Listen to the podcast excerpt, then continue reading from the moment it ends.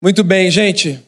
Você que vai ficar aqui com a gente, você sabe que a gente nesse mês de setembro tem recebido pessoas que fazem parte da história da nossa igreja, amigos, e desde o primeiro domingo de setembro a gente tem é, a gente tem sido muito abençoado por Deus através da vida das pessoas que estão aqui.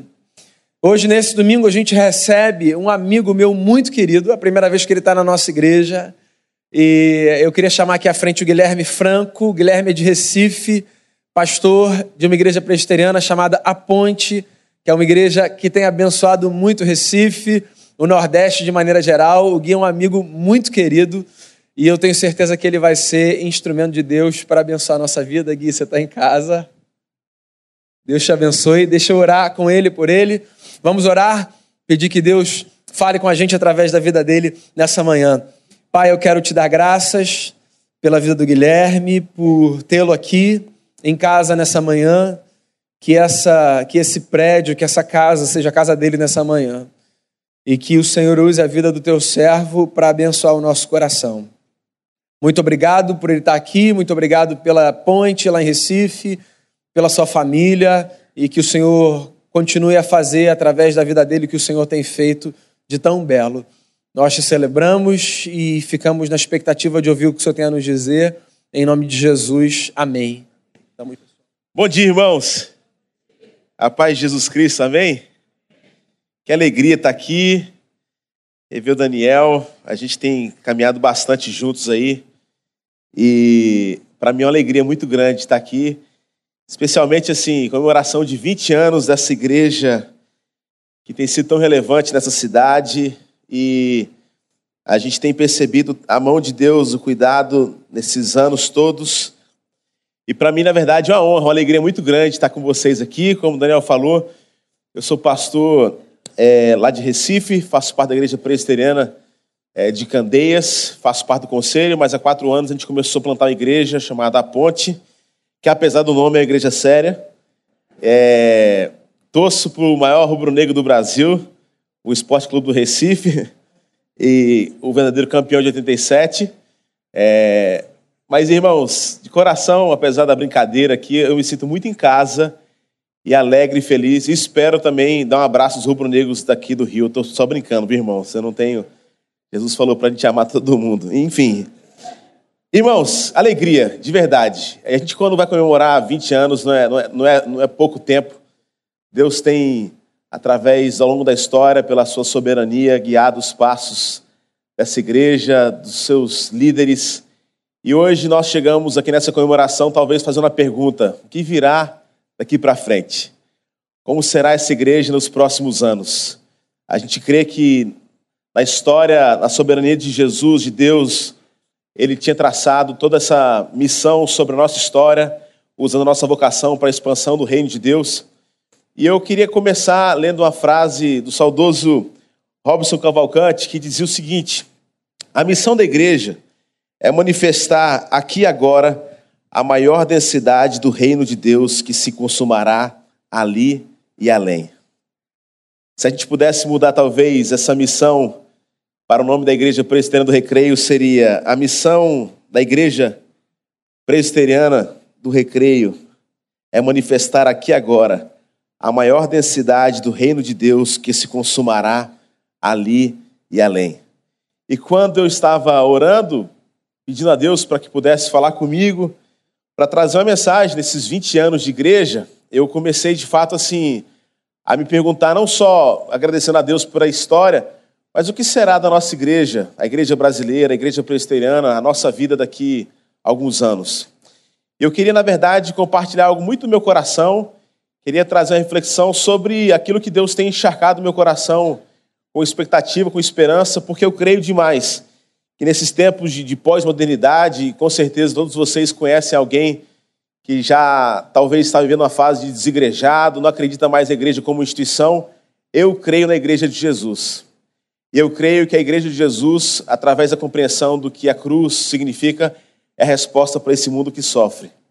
Mas o contexto igreja, e nós estamos fazendo 20 anos, ela precisa talvez ser relembrada, porque não é uma coisa simplesmente do Novo Testamento, a gente vai estudar um pouco dos ajuntamentos do Velho Testamento, Mas no Novo Testamento, o conceito igreja, né, a palavra eclesia, ela é mencionada 114 vezes no Novo Testamento. E apenas cinco delas com a conotação mais ligado à organização, era a reunião, na verdade, onde os gregos se reuniam para tratar sobre as coisas da polis, ou seja, era uma reunião dos gregos para tratar sobre a cidadania, sobre justiça, sobre como a cidade iria ser desenvolvida. Dessas 114 vezes, apenas cinco, a menção no Novo Testamento tem essa conotação. As outras 109 vezes, a conotação é de um ajuntamento, na qual o próprio Jesus, quando ele fala sobre essa pedra, eu edificarei minha igreja, a igreja aqui é como se Jesus estivesse falando assim: olha, os gregos têm a sua, a sua polis, a, o seu ajuntamento, mas nós teremos aqui nosso ajuntamento. E a igreja de Jesus, então, ela começa, a gente vai estudar a história do Ato dos Apóstolos. Igreja é essa que nós sabemos que Deus não habita em templos feitos por mãos humanas. O próprio Estevão, no capítulo 7 de Atos, versículo 48, ele fala: Deus não habita em templos feitos por mãos humanas. Eu sei que quando a gente fala sobre igreja, sobre 20 anos, a gente tem um carinho muito grande por esse espaço. Mas todos nós sabemos que de especial e de espiritual não há nada nesse templo feito por mãos humanas. Esse lugar só é santo nessa manhã, porque eu e você, que somos morados do Espírito, estamos aqui nessa manhã, amém? Mas tão santo seria se esse ajuntamento acontecesse na rua, aqui do lado de fora, porque nós somos o templo do Espírito Santo. E entendendo que nós somos a igreja de Jesus, que a organização é importante, talvez a nossa missão como igreja seria resgatar ou entender o porquê a igreja ela foi concebida ou criada. Qual a nossa função e o que Jesus quer dessa igreja, da nossa vida daqui para frente. E eu, como bom presbiteriano, gostaria de trazer três pontos aqui. Eu queria falar um pouco sobre a perspectiva da nossa missão, como mostrar um caminho de volta para casa, reatar pactos quebrados e estabelecimento do reino de Deus. E em paralelo a isso, nós vamos ver uma visão na Bíblia toda, desde o Gênesis, Apocalipse, não se preocupe, porque eu não vou demorar muito. Mas vamos passear e ver como Jesus, a mensagem do Evangelho, está ligada em toda a Sagrada Escritura. O processo canônico era justamente entendendo né, a, a, projeção no Cordeiro de Deus que tiraria o pecado do mundo, no Velho Testamento, e no Novo apontando para o sacrifício de Cristo Jesus. Mas ao paralelo a essa questão de trazer o povo de volta para casa, reatar pactos quebrados e estabelecimento do reino de Deus, eu queria fazer um contraponto, na verdade, uma conexão entre o exílio, o pacto e o reino de Deus. Nós vamos começar então aqui fazendo, na verdade, algumas, contando algumas histórias e mostrando a conexão para entender a nossa missão como igreja. E a primeira delas, entendendo o evangelho, e não é à toa que evangelho tem o nome de evangelho, que significa boa notícia, boa nova, nós podemos perceber a boa nova através da cruz de Cristo e o que Jesus Cristo veio restaurar, apesar de quem somos e apesar dos nossos erros. E se a gente for estudar a história da Bíblia, não tem como não começar em Gênesis. E quando Deus cria o homem e a mulher à sua imagem e semelhança, Deus deixa uma missão com eles. E essa missão eles falham. E quando eles falham, acontece por causa daquela falha o que nós conhecemos como pecado original. E eu depois fui entender um pouco melhor o pecado original depois que me tornei pai. Eu sou casado há 10 anos com a Bruna e tenho o Luca de 3 anos e meio e está chegando a minha princesa Esther daqui a um mês. E aí, irmãos, eu fui entender muito mais sobre o pecado original depois que me tornei pai. Porque a gente aprende desde criança que nós não somos pecadores porque nós pecamos, mas a gente peca porque a gente já nasceu pecador. Eu consegui tirar na prática isso vendo meu filho de três anos, porque eu nunca ensinei para ele o que é pecado. E é impressionante como nós somos atraídos para o mal. Meu filho, na tomada, ele começa a se tremer. Ele vem escada, não pode subir escada com dois anos. E você fala, não pode. O que ele faz? Ele começa a tremer. Você fala, está amarrado, em nome de Jesus está acontecendo. Nós somos atraídos para o mal. O bem que nós queremos a gente não consegue fazer, mas o mal que a gente não quer é impressionante como isso nos atrai. Por quê? Nós somos frutos da queda. E quando acontece ali a queda de Adão e Eva, um processo é instaurado. Deus tinha falado que eles seriam expulsos caso acontecesse. E Adão e Eva, então, agora, eles são exilados, expulsos do paraíso. Existe uma deportação. E nesse contexto, agora, a gente começa a entender e fazer uma pergunta: qual a missão da igreja do recreio? Qual a missão que Deus tem para a nossa história? Tentando entender um pouco o contexto da queda, de Cristo sendo o centro de tudo, nós vamos entender, por exemplo, que agora o mundo que geme, nós estamos passando talvez uma das maiores crises aqui no Rio de Janeiro com a violência, como é que isso não para de crescer, as crises, por exemplo, entre o Oriente Médio, onde os homens acham que aumentando o seu califato, eles vão trazer algum tipo de, de poder ou segurança para si. Mas você percebe, irmãos, que tudo isso que a gente tem vivido é porque nós perdemos o parâmetro de onde é a nossa casa. E nós começamos a entender agora aqui que desde o exílio, a nossa crise, o nosso sofrimento, a nossa depressão, ela exige, ela, ela existe porque todos nós estamos morrendo de saudade de uma coisa chamada casa. Eu saí de Recife ontem à noite e mesmo estando num hotel muito maravilhoso, não existe cama melhor do que a minha. Não existe cheiro melhor do que da minha cama, dos meus filhos. E quando eu saio de casa, a coisa que eu mais quero é voltar para casa, porque lá é o meu lugar. Você percebe aqui agora, irmãos, que entendendo a missão da igreja, é uma missão de trazer os perdidos de volta para casa, até nós que somos crentes em Cristo Jesus, talvez perdemos um pouco esse conceito, o contexto. Assim como Paulo fala, na sua segunda carta aos Coríntios, capítulo 5, versículo 18, ele fala: Assim como o Pai nos reconciliou através de Jesus Cristo, ele nos confiou o ministério da reconciliação o ministério de ligar pessoas a Jesus Cristo. E quando nós somos expulsos de casa, a crise da humanidade, irmãos, ela começa a existir porque todos nós estamos morrendo lá de casa. E o mundo não consegue preencher o seu coração com as coisas que o mundo oferece, porque nós não somos daqui. Porém, porque a nossa carne é fraca, porque nós somos pecadores ligados aos prazeres que o mundo nos oferece, nós começamos, inclusive, a perverter, inclusive tentar encontrar morada onde não é nossa morada. E eu tive uma experiência há um tempo atrás, eu fui, eu fui pregar nos Estados Unidos, e num dia pela manhã eu estava na casa do amigo meu e falou assim: Gui, você poderia sair com seus amigos, meus amigos aqui, para fazer compra tal? E dava, dava para fazer compra ainda, o dólar estava mais ou menos dois para um. E eu falei assim: claro, você conhece o lugar que eu conheço. Eu entrei no carro com aquele casal que eu não conhecia. E quando eu estava comentando, comecei a andar naquela avenida grande, esse amigo meu, que era novo, eu não conhecia, conheci naquela manhã, ele falou assim: para o carro agora, eu freiei, o que, que aconteceu, cara? Eu, para o carro, eu preciso ceder a volta e preciso separar naquele supermercado. Eu falei: não, depois a gente vai lá, não, vai agora. Eu dei a volta no quarteirão, parei o carro. E quando eu parei o carro, irmãos, ele foi mais para frente, quando eu parei, tinha uma Ferrari do lado daquele carro. E aquele cara desceu daquele carro, encostou a mão em cima da Ferrari e falou assim: Senhor, eu sou mais do que vitorioso em ti, Jesus. Eu tomo posse da minha bênção. Amém. E olhando para aquilo, achando um absurdo, a gente foi saindo, toquei na Ferrari também, ver que vai dar certo. Eu tô, tô brincando, irmãos. Tô brincando.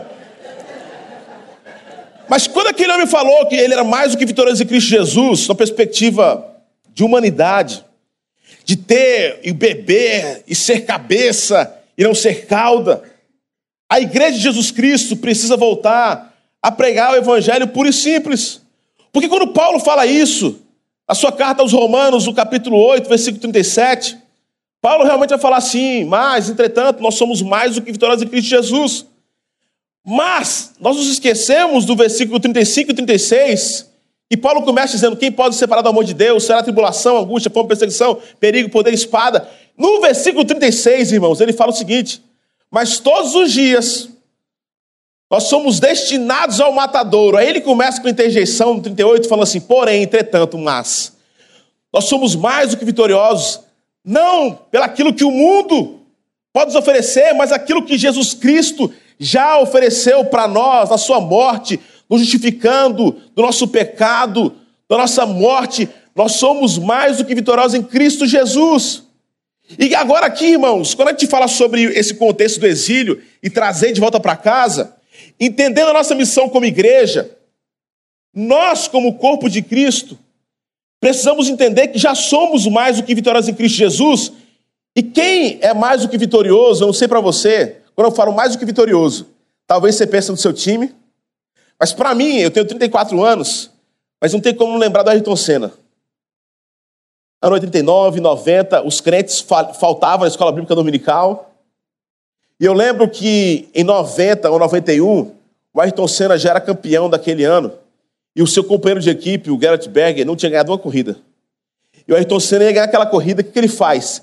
ele desacelera, porque mesmo chegando em segundo, ele já era campeão, para o seu companheiro de equipe passar e vencer aquela prova. Quem é mais do que vitorioso está disposto até mesmo a perder para que outros vençam. Se você for olhar para a história de Jesus, foi alguém que humanamente perdeu para que eu e você pudéssemos vencer. E a igreja de Jesus agora tem a função, irmãos, em nome de Jesus, de aprender humanamente só preciso perder para que as pessoas conheçam a vitória da cruz de Cristo. E se torne agora, por causa de mim você como igreja, pessoas que vão religar, pessoas que estão distantes de casa, mostrar existe esperança. A solução é Jesus Cristo. Agora preste atenção no Evangelho. E como isso é lindo. Não só na minha vida, como na vida de Jesus, na sua vida. Quando eu falo sobre aprender a perder, não é uma coisa que traz simplesmente sofrimento. Porque eu com meu filho, ontem eu cheguei em casa do trabalho, e eu estava de manhã trabalhando na igreja, fui para casa, e quando eu chego em casa, o meu filho, ele é craque em fazer uma brincadeira de esconde-esconde. E quando ele escuta o barulho da porta, a primeira coisa que ele faz, sabe o que é? Tentar se esconder. Eu começo, Luca, onde é que você está? Mas, irmãos, meu filho, ele gosta de brincar, mas ele é horrível na brincadeira. Ele não sabe se esconder. E ontem ele parou no meio da sala. Eu fiquei, cadê o Lucas? Sabe o que ele fez? Como criança pequena, pequenininho lá, botou a mão no olho. E eu passando assim, nossa, cadê meu filho? Antes daquela brincadeira começar, já existia um vencedor, irmãos. Era eu. Mas eu decido perder para que ele vença. Você percebe agora o quanto está intimamente ligado à nossa vida, à nossa eclesiologia, à nossa missão, essa visão triunfalista, mesmo a gente sem professar que cremos nisso. Mas preste atenção, quando o problema foi instaurado por Adão e Eva, por um pecado, por um homem, o pecado entrou no mundo, mas por um homem esse pecado foi espiado no mundo. Agora aqui você entende, por exemplo, quando diz no Evangelho de Mateus, capítulo 8, versículo 20, olha o que diz, um versículo que parece talvez um pouco fora do contexto, talvez que não tem muita implicação, diz o seguinte: as raposas têm as suas tocas, as aves dos céus têm os seus ninhos, mas o filho do homem não tem aonde repousar a sua cabeça. Você fala assim: que versículo é esse que tem um contexto ligado ao exílio e tem a ver com a minha vida? Irmãos, quando Adão e Eva pecaram, o projeto Cordeiro de Deus que tira o pecado do mundo foi instaurado. O povo tinha expectativa no que aconteceria, e agora, quando Jesus nasce, em certo sentido, por causa do meu problema, do seu pecado, que nós fomos exilados com nossos pais, Adão e Eva, Jesus entra em ação. E agora, em certo sentido, Jesus Cristo, ele é exilado do céu, e quando ele chega aqui, irmãos, a Bíblia fala que não tinha onde reclinar sua cabeça. As raposas tinham suas tocas, os passarinhos tinham seus ninhos. Jesus não teve casa. Jesus não teve cidade. Porque a função de Jesus como igreja era uma só: era apontar o caminho de volta para casa para todo aquele que nele crê, para que não perecesse, não morresse, mas agora tivesse vida eterna. Não é à toa que Jesus, agora crucificado, do lado de fora dos portões de Jerusalém, porque ele não era cidadão dali. E quando ele morre, irmãos, agora, olha que coisa linda o evangelho começa a entrar em prática aqui na vida daquelas pessoas que acreditam em Jesus Cristo. E ele fala: olha, na casa do meu pai há muitas moradas.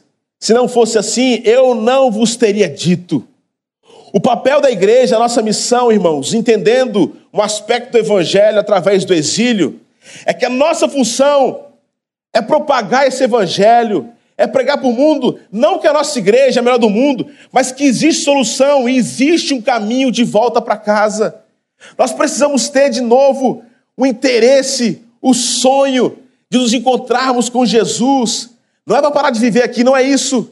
Mas agora entendendo que Deus coloca sobre nós uma responsabilidade de sermos religadores, assim como Ele foi, o próprio Jesus, através da sua cruz.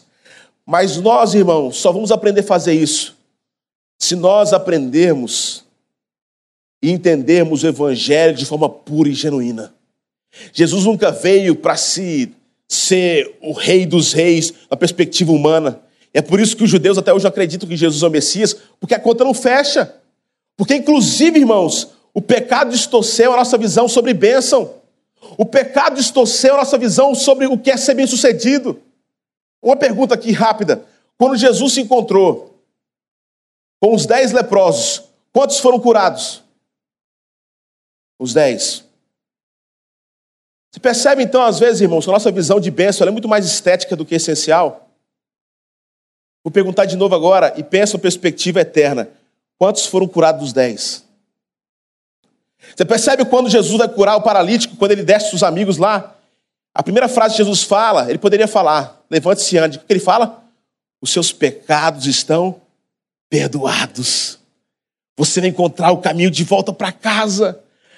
A primeira missão da igreja de Jesus é apontar que existe solução. A nossa missão é: vamos, vamos ser movimento de travessia para que essas pessoas entendam e conheçam Jesus que um dia nos fez vencedores e porque nós somos mais do que vencedores, inclusive podemos aprender a perder para que outros possam vencer. Amém, igreja? O segundo aspecto, irmãos, é o aspecto da, do pacto. É entender agora que a igreja de Jesus, a igreja do recreio, tem, por conta que Jesus confiou isso a nós, uma responsabilidade de religar pactos que foram quebrados. Eu queria que você abrisse sua Bíblia comigo, no livro de Oséias, no capítulo 1. Eu vou ler dois versículos. Oséias, capítulo 1, versículo 2. Quando o Senhor começou a falar por meio de Oséias, o Senhor disse: Vá e toma uma mulher adúltera, filho da infidelidade, porque a população é culpada do mais vergonhoso adultério por afastar-se do Senhor. Por isso ele se casou com Gomer, filho de Iblaim, e ela engravidou e lhe deu um filho. Pode parar por aqui. A gente fica, a gente, a gente fica às vezes, achando que Velho Testamento é época da lei, Novo é graça. Sempre existiu graça no Novo e no Velho, e lei no Novo e no Velho. Nós cremos que tudo aponta para Jesus Cristo, e se a gente não achar Jesus Cristo nas histórias da Bíblia, talvez nós podemos nos tornar um pouco moralistas. E Jesus, Deus queria que Oséias, através da sua vida, explicasse para o povo de Israel o que significava graça, favor que não é merecido. Se nós fôssemos perguntar para Deus, Senhor, qual a nossa missão como igreja? Que temos crescido, temos sido vivificados pelo teu poder, pela situação soberana, sobrenatural, além de levar pessoas de volta para casa, a resposta seria: nós, como igreja, precisamos, irmãos, aprender a religar pactos que foram quebrados. Deixa eu explicar um pouco melhor. Eu gosto muito do C.S. Lewis, no seu livro A Crônica de Nárnia. O C.S. Lewis ele se tornou para mim assim um referencial, porque eu, filho de pastor, é, apesar de ser jovem ainda, mas tive muita dificuldade de, às vezes, ter prazer em ler a Bíblia.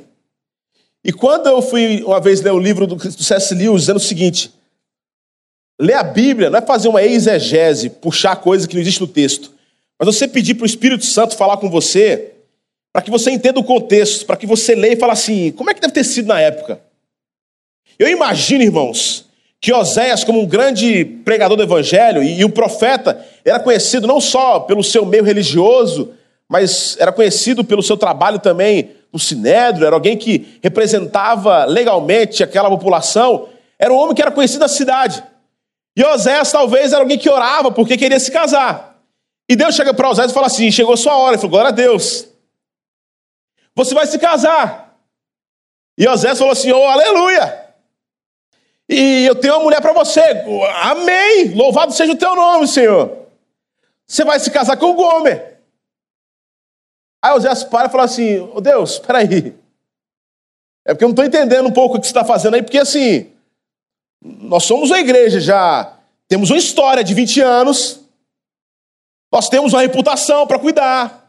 Eu, eu, sou alguém que sou conhecido na sociedade, e eu só não entendi porque eu só conheço uma mulher com esse nome, que é a prostituta. Fala sério, Deus. É essa mesmo. Como assim, Deus? Osés vai lá e se casa, irmãos. Osés vai lá e tem três filhos com essa prostituta. Aí você fala assim, poxa, que história maravilhosa. poderia acabar aqui já, né? Um homem que obedeceu à voz de Deus. Foi lá e se casou com a mulher que não merecia. Olha a graça abundante do Velho Testamento. Só que Deus fala assim: Oséias, a sua história não acabou por aí, não. Porque depois essa mulher, irmãos, ter tido três filhos, sabe o que ela, o que ela fez? Ela abandona a sua casa. E no capítulo 3, irmãos, vai dizer que essa mulher voltou a praticar aquilo que ela praticava, ou seja, ela voltou para o prostíbulo. E Deus chega para ela no capítulo 3, agora, no versículo 1, e fala assim: Olha, o Senhor me disse, vai trate novamente com amor a sua mulher, apesar dela ser amada por outro. Aqui, irmãos, já entendeu o que é ser amada por outro, né? É uma versão gospel aqui. Sendo amada por outro, Ame como o Senhor ama os israelitas. Olha aqui, irmãos. A história poderia acabar. E se Deus tem uma missão sobre nós, por isso tenho falado sobre aprender a perder, é porque o Evangelho não nos chama para uma vida triunfalista, que nós só vamos fazer coisas da nossa vontade, irmãos. Deus vai nos tratar e nos pedir coisas que nós não gostaríamos de fazer. Inclusive, quando vai aparecer coisa que talvez frustre sua vontade, você bota a culpa em quem? Na hora. É no capeta. Dizem por aí que certa vez o diabo estava lá de fora da igreja chorando. O irmão falou lá para o braço aí, por que você está chorando, diabo? Falou assim, porque tudo que acontece aí dentro, a culpa é minha. Deixa eu explicar um pouco melhor essa história, irmãos. Se nós queremos ser igreja viva, que entende nossa missão, Deus chama agora eu e você para fazer coisas que nós não temos, talvez, muita alegria em fazer. Ou você acha que Osés alguém fala assim, oh, glória a Deus, pai, que amém. Depois de três filhos, ela foi embora, eu vou lá.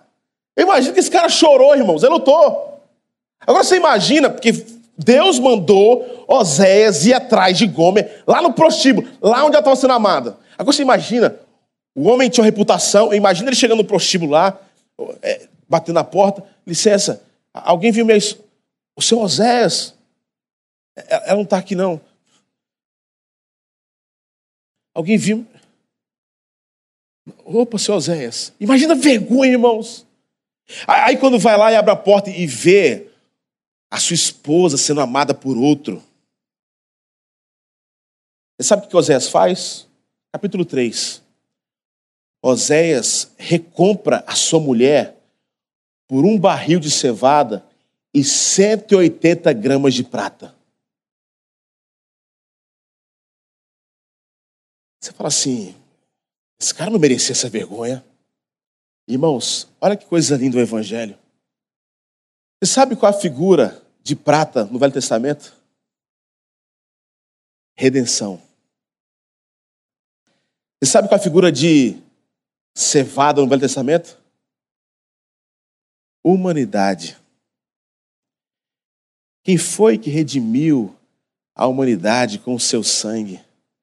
Mesmo não sendo culpado, talvez entrou na porta do nosso quarto e sabendo com aquilo que a gente estava deitado, talvez nossos vícios, talvez nosso trabalho, nós não éramos merecedores e falou assim: Ei, eu te amo mesmo você sendo culpado, eu quero que você entenda que é um movimento de graça.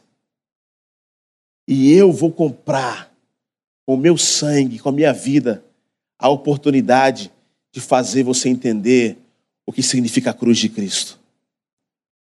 O versículo que eu mais gosto na Bíblia, irmãos, é o capítulo 1 de João, versículo 14, que fala assim: O Verbo se fez carne e habitou entre nós vimos sua glória como no gênero do Pai. E termina a frase dizendo o quê? Cheio de graça e de verdade.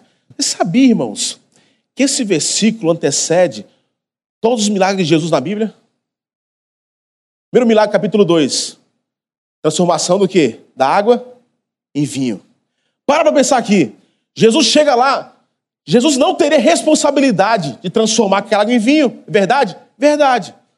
Mas Jesus nunca enxerga uma verdade desacompanhada da graça. Capítulo 3, Nicodemos. Esse homem não merece perdão dos seus pecados, verdade?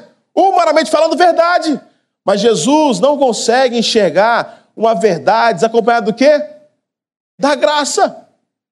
E eu falo isso daqui, irmãos, mas esse versículo, por mais que seja o melhor, o que eu mais gosto da Bíblia, foi um versículo muito difícil para minha história. Eu não costumo contar, eu não contava essa história para ninguém. Mas uma vez me preparando como pastor que viaja, que prega, e, e eu estava lá no meu quarto e minha esposa falou: Você é para onde? Vou para Fortaleza, depois de amanhã. Vai pregar sobre o quê? Eles pediram para falar sobre perdão. E quando eu falei isso, minha esposa fez uma pergunta para mim que eu achava que era o diabo usando ela.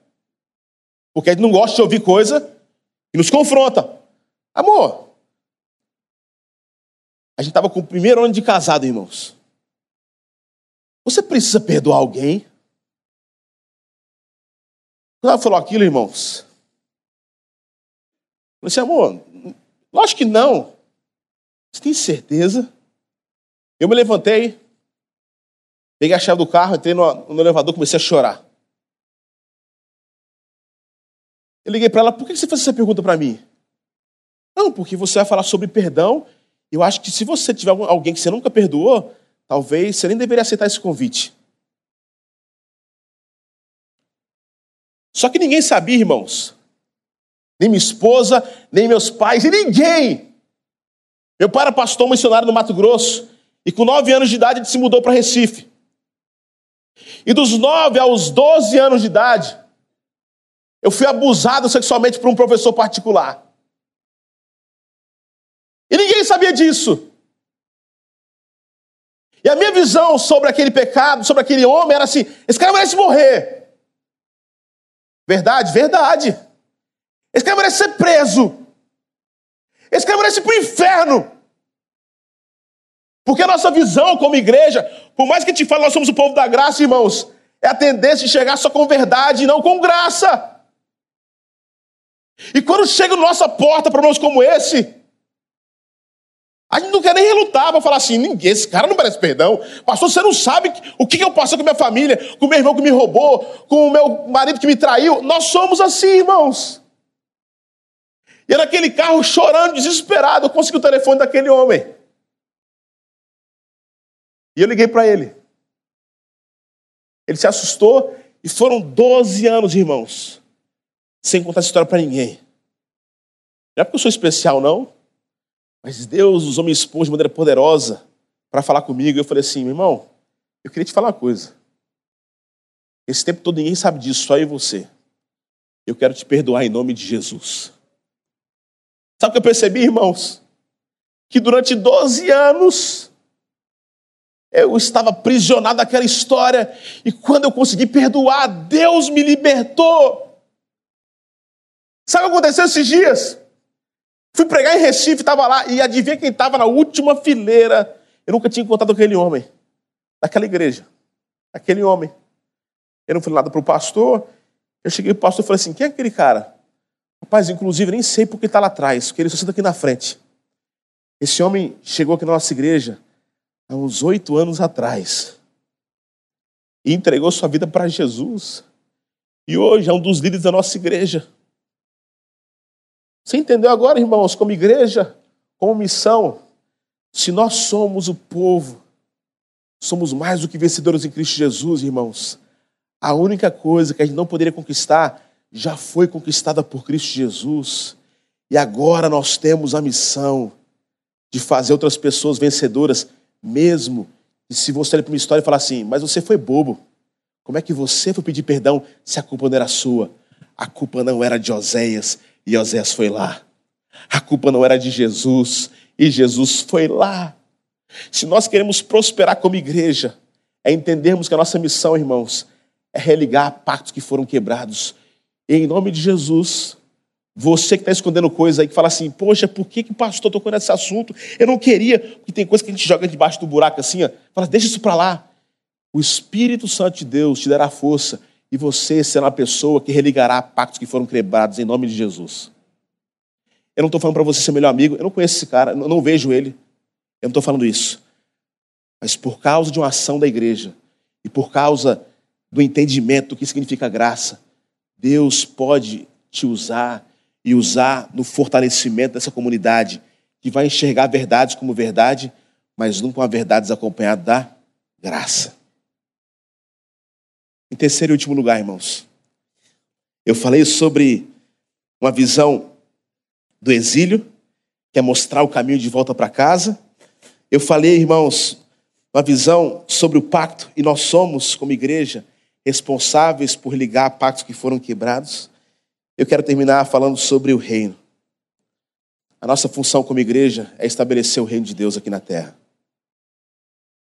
A perspectiva que a nossa casa, e daqui a pouco nós vamos estar com o nosso Salvador, nós precisamos entender que a nossa função como igreja, presbiteriana do recreio, é o estabelecimento do reino de Deus. Você percebe que se você for assistir série, televisão, algum tipo de filme, a guerra ela começa quando pessoas querem ser maior do que o seu próprio rei. Se você for assistir Game of Thrones, por exemplo, a guerra entre os tronos, porque cada um quer ser maior. Se você for estudar a história de Lúcifer, era um anjo que queria ser maior do que o seu próprio Deus. A rebelião por querer ser maior do que os seus liderados o reino de Deus ele começa a ser despedaçado a partir do momento que Adão e Eva começam a ouvir aquela serpente dizendo assim: vocês podem, façam, vocês conseguem, vocês querem ser limitados, provem. O pacto de Deus com Adão e Eva foi quebrado quando eles ali ouviram mais a voz de serpente do que a voz de Deus. Agora, irmãos, quando a gente fala sobre reino, por mais que você fale assim, olha, eu não sou nem cristão, estou vindo aqui, talvez por convite de alguém, eu não sirvo ninguém, eu não tenho um rei. Todo mundo aqui adora alguma coisa. Todo mundo aqui tem algum tipo de ídolo. Até você talvez não acredite em Deus, você tem algum tipo de ídolo.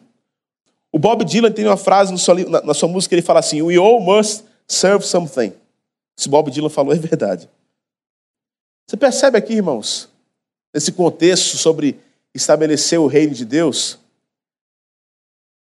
nós não estamos aqui comemorando 20 anos de igreja de recreio porque nós nos achamos bons, porque nós achamos assim, nós temos feito esses 20 anos algo extraordinário vamos celebrar. Não estou falando que nós não podemos celebrar, mas esse culto aqui, irmãos, é para glorificar e honrar o único aquele que é merecedor de toda honra e glória e louvor, Jesus Cristo Nazaré pela história dessa comunidade. Ele é o centro da nossa história, da nossa vida. E enquanto nós estivermos aqui, a nossa missão de estabelecimento do reino de Deus, ela é segura. Porque nós não estamos aqui, irmãos. A igreja não funciona como um mecanismo de entretenimento, com a música legal, com a palavra legal, não. O culto deveria ser um atestado de vergonha, falar assim, Senhor, apesar de quem eu sou, eu sei que o Senhor pode me usar para a tua honra e para a tua glória. A igreja ela vai se fortalecer e vai se expandir enquanto ela tiver o Rei Jesus como nosso superior, nosso ser supremo. O que nos difere das religiões, irmãos, é que o Evangelho, você não precisa fazer alguma coisa para agora estar apto para ser aceito. A gente é aceito porque Deus nos enxerga como seu Filho Jesus Cristo, que já pagou o preço vicário naquela cruz e agora, pela graça, que não é um favor que nós merecemos, nós somos aceitos por esse amor extraordinário. E isso nos difere de qualquer tipo de religião. Nas outras religiões, você precisa entrar no processo de purificação ou santificação para ser aceito por uma religião. O Evangelho não. Você é aceito por esse Deus maravilhoso que nós cremos que a sua soberania já nos escolheu e agora nesse processo a gente entra no processo de santificação. E por que eu falo isso? Porque isso é uma coisa, irmãos, que a gente tem vivido em Recife e visto assim pessoas se convertendo, encontrando Jesus. Nós não somos pentecostais, nós não somos exagerados, mas a gente tem pedido discernimento e crido que Deus tem feito algo especial quando a gente começa a ser piedoso, quando a gente começa a orar, quando, nós, quando a gente de fato crê que Deus pode operar milagres como Ele tem operado. Isso me fez lembrar, há um tempo atrás, eu tive a oportunidade de ir na conferência de Lausanne, que foi lá na Indonésia, e um dos passeios que o pessoal faz ali em Hong Kong é conhecer o maior Buda construído no mundo. E eu fui lá. Curioso. Queria conhecer, monumento lá, vou conhecer. E quando eu cheguei lá, irmãos, pega um bondinho, meia hora de bondinho, um lugar lindo. E você vai andando, tem uma escada assim, meu amigo. Algumas pessoas sobem até de joelho. E eu percebi primeiro que toda religião tem um mercado. E lá também tinha um. E as pessoas vendiam incenso. E ali, irmãos, um lugar muito calmo, onde o silêncio imperava, ninguém falava alto, porque existia um respeito muito grande pela entidade que ali eles adoravam, aquela imagem gigantesca. Interessante que eu vi o pessoal comprando incenso assim, e tinha uns incensos, irmãos, que era um cabo de vassoura. Aí eu perguntei pro cara lá, o que está acontecendo? Ele falou assim, não, é porque depende do pecado. Eu falei, aquele irmãozinho ali tá, tá muito... Tinha um cara com uns 10 cabos de vassoura assim andando, eu falei, tem misericórdia, pai. E ali, irmãos, eles colocavam o incenso e acendiam, e eles ficavam horas, aquela fumaça os envolvendo, e eles tentando fazendo ligações e revendo coisas da sua alma, mas o silêncio ali imperava. Em respeito a um Deus, ou eles falam um grupo que 654 a.C. ficou reconhecido no mundo, ou pelo menos no Oriente, para depois chegar no Ocidente, porque ali existia um Deus, não é que estava enterrado, mas aquele lugar era santo. Aquele homem morreu com o princípio, você pode dizer que é legal, que não é legal, mas ali existia um respeito muito grande. Se você viajar na história, agora chegar a 632 depois de Cristo, um homem chamado Maomé, ele se encontra num monte chamado Ira, com um Deus, são monoteístas. E quando ele chegou ali, Deus fala para ele: ó, tá muito corrompido esse negócio aqui, deixa eu redigir algumas coisas. Ele começa a escrever o tal do Alcorão. Esse homem se tornou um semideus ou um deus para aquela religião islâmica. E eu tive a oportunidade de ir em Medina, na Arábia Saudita, onde eles acreditam que os restos mortais de Maomé ali estão. Tudo de mármore, uma mesquita gigantesca, o povo se vestindo de branco. E ali, irmãos, eles veneravam ou, ou, ou tinham ali um respeito muito grande, porque a entidade que eles tanto amavam, veneravam, estava ali enterrada, estava morta. Um pouco mais perto dos nossos dias, 1869, eu também fui em outro túmulo. Eu não, eu não, sou um cara que gosta muito de cemitério, não, irmão, mas eu fui visitar. Em Paris, na França. Eu fui conhecer o túmulo do Allan Kardec. E quando eu cheguei ali, irmãos, um monte de vela, cinzas, por tudo quanto é lado, flores, pessoas que vão lá e entram até meio que num transe, tentando conexão, não só com humanos, mas com animais que perderam. E ali um silêncio brutal. Ninguém faz festa em cemitério. Irmãos, uma esperança eu tenho é que o nosso rei está voltando.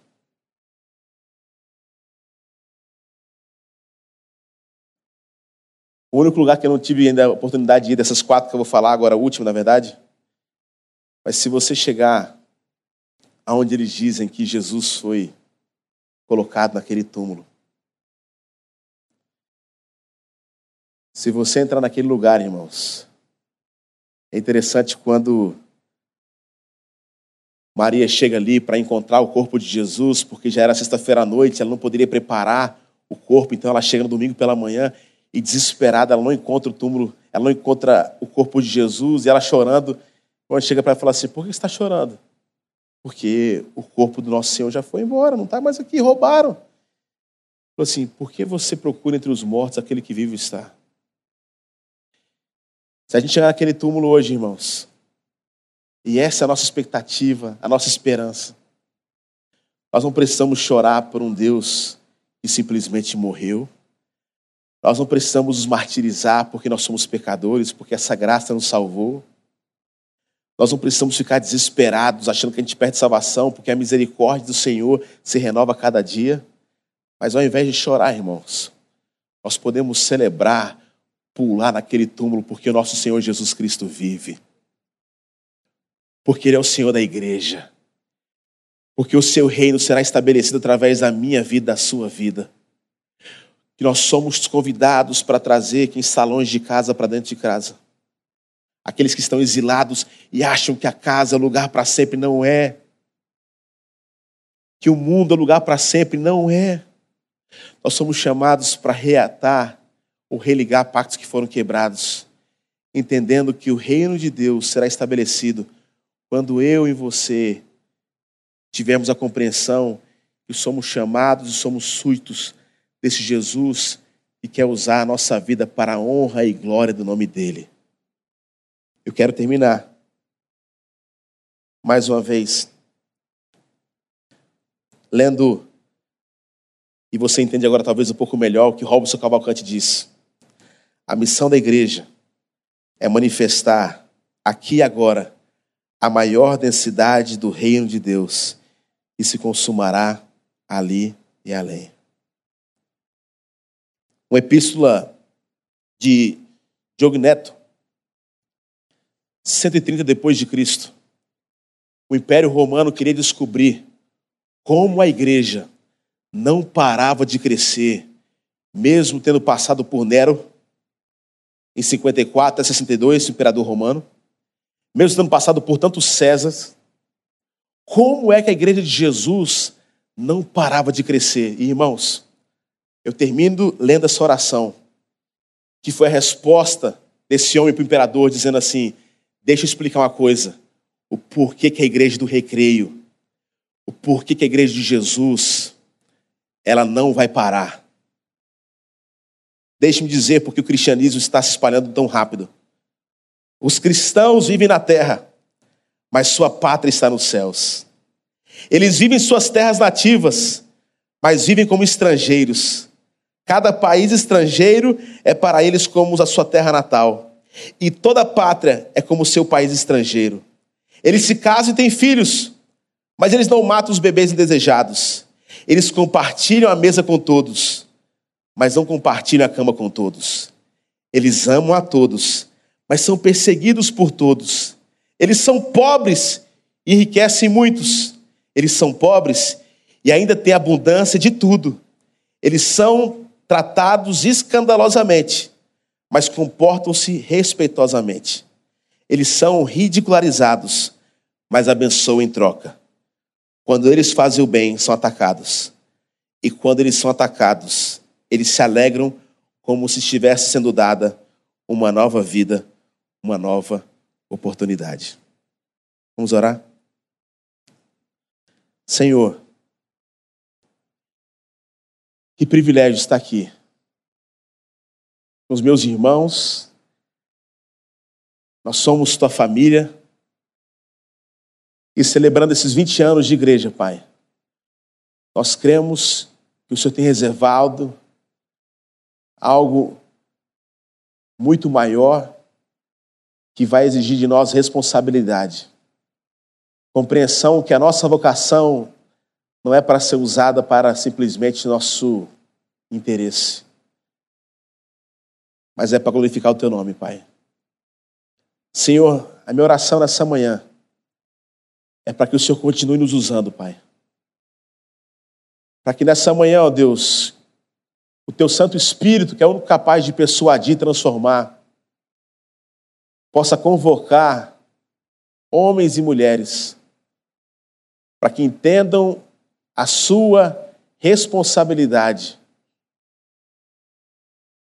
em ser sinalizadores para mostrar onde é a nossa casa para ser agentes de religação de pactos que foram quebrados. E entendendo, Pai, que nós vamos fazer isso não pela nossa força, Pai, mas porque o nosso Rei vive. O Teu Espírito habita em nós. Mesmo nos achando sem força, sem vigor, Pai, nós queremos dizer que nos colocamos à Tua disposição para que a Tua obra, para que Teu reino continue se expandindo. Eu te louvo pelo privilégio de estar aqui, ó Deus, de entender a tua vocação, a tua missão e poder partilhar da tua boa nova. Te peço para que nessa manhã o Senhor o chacoalhe para entender a nossa missão. Em nome de Jesus, amém. Deus abençoe.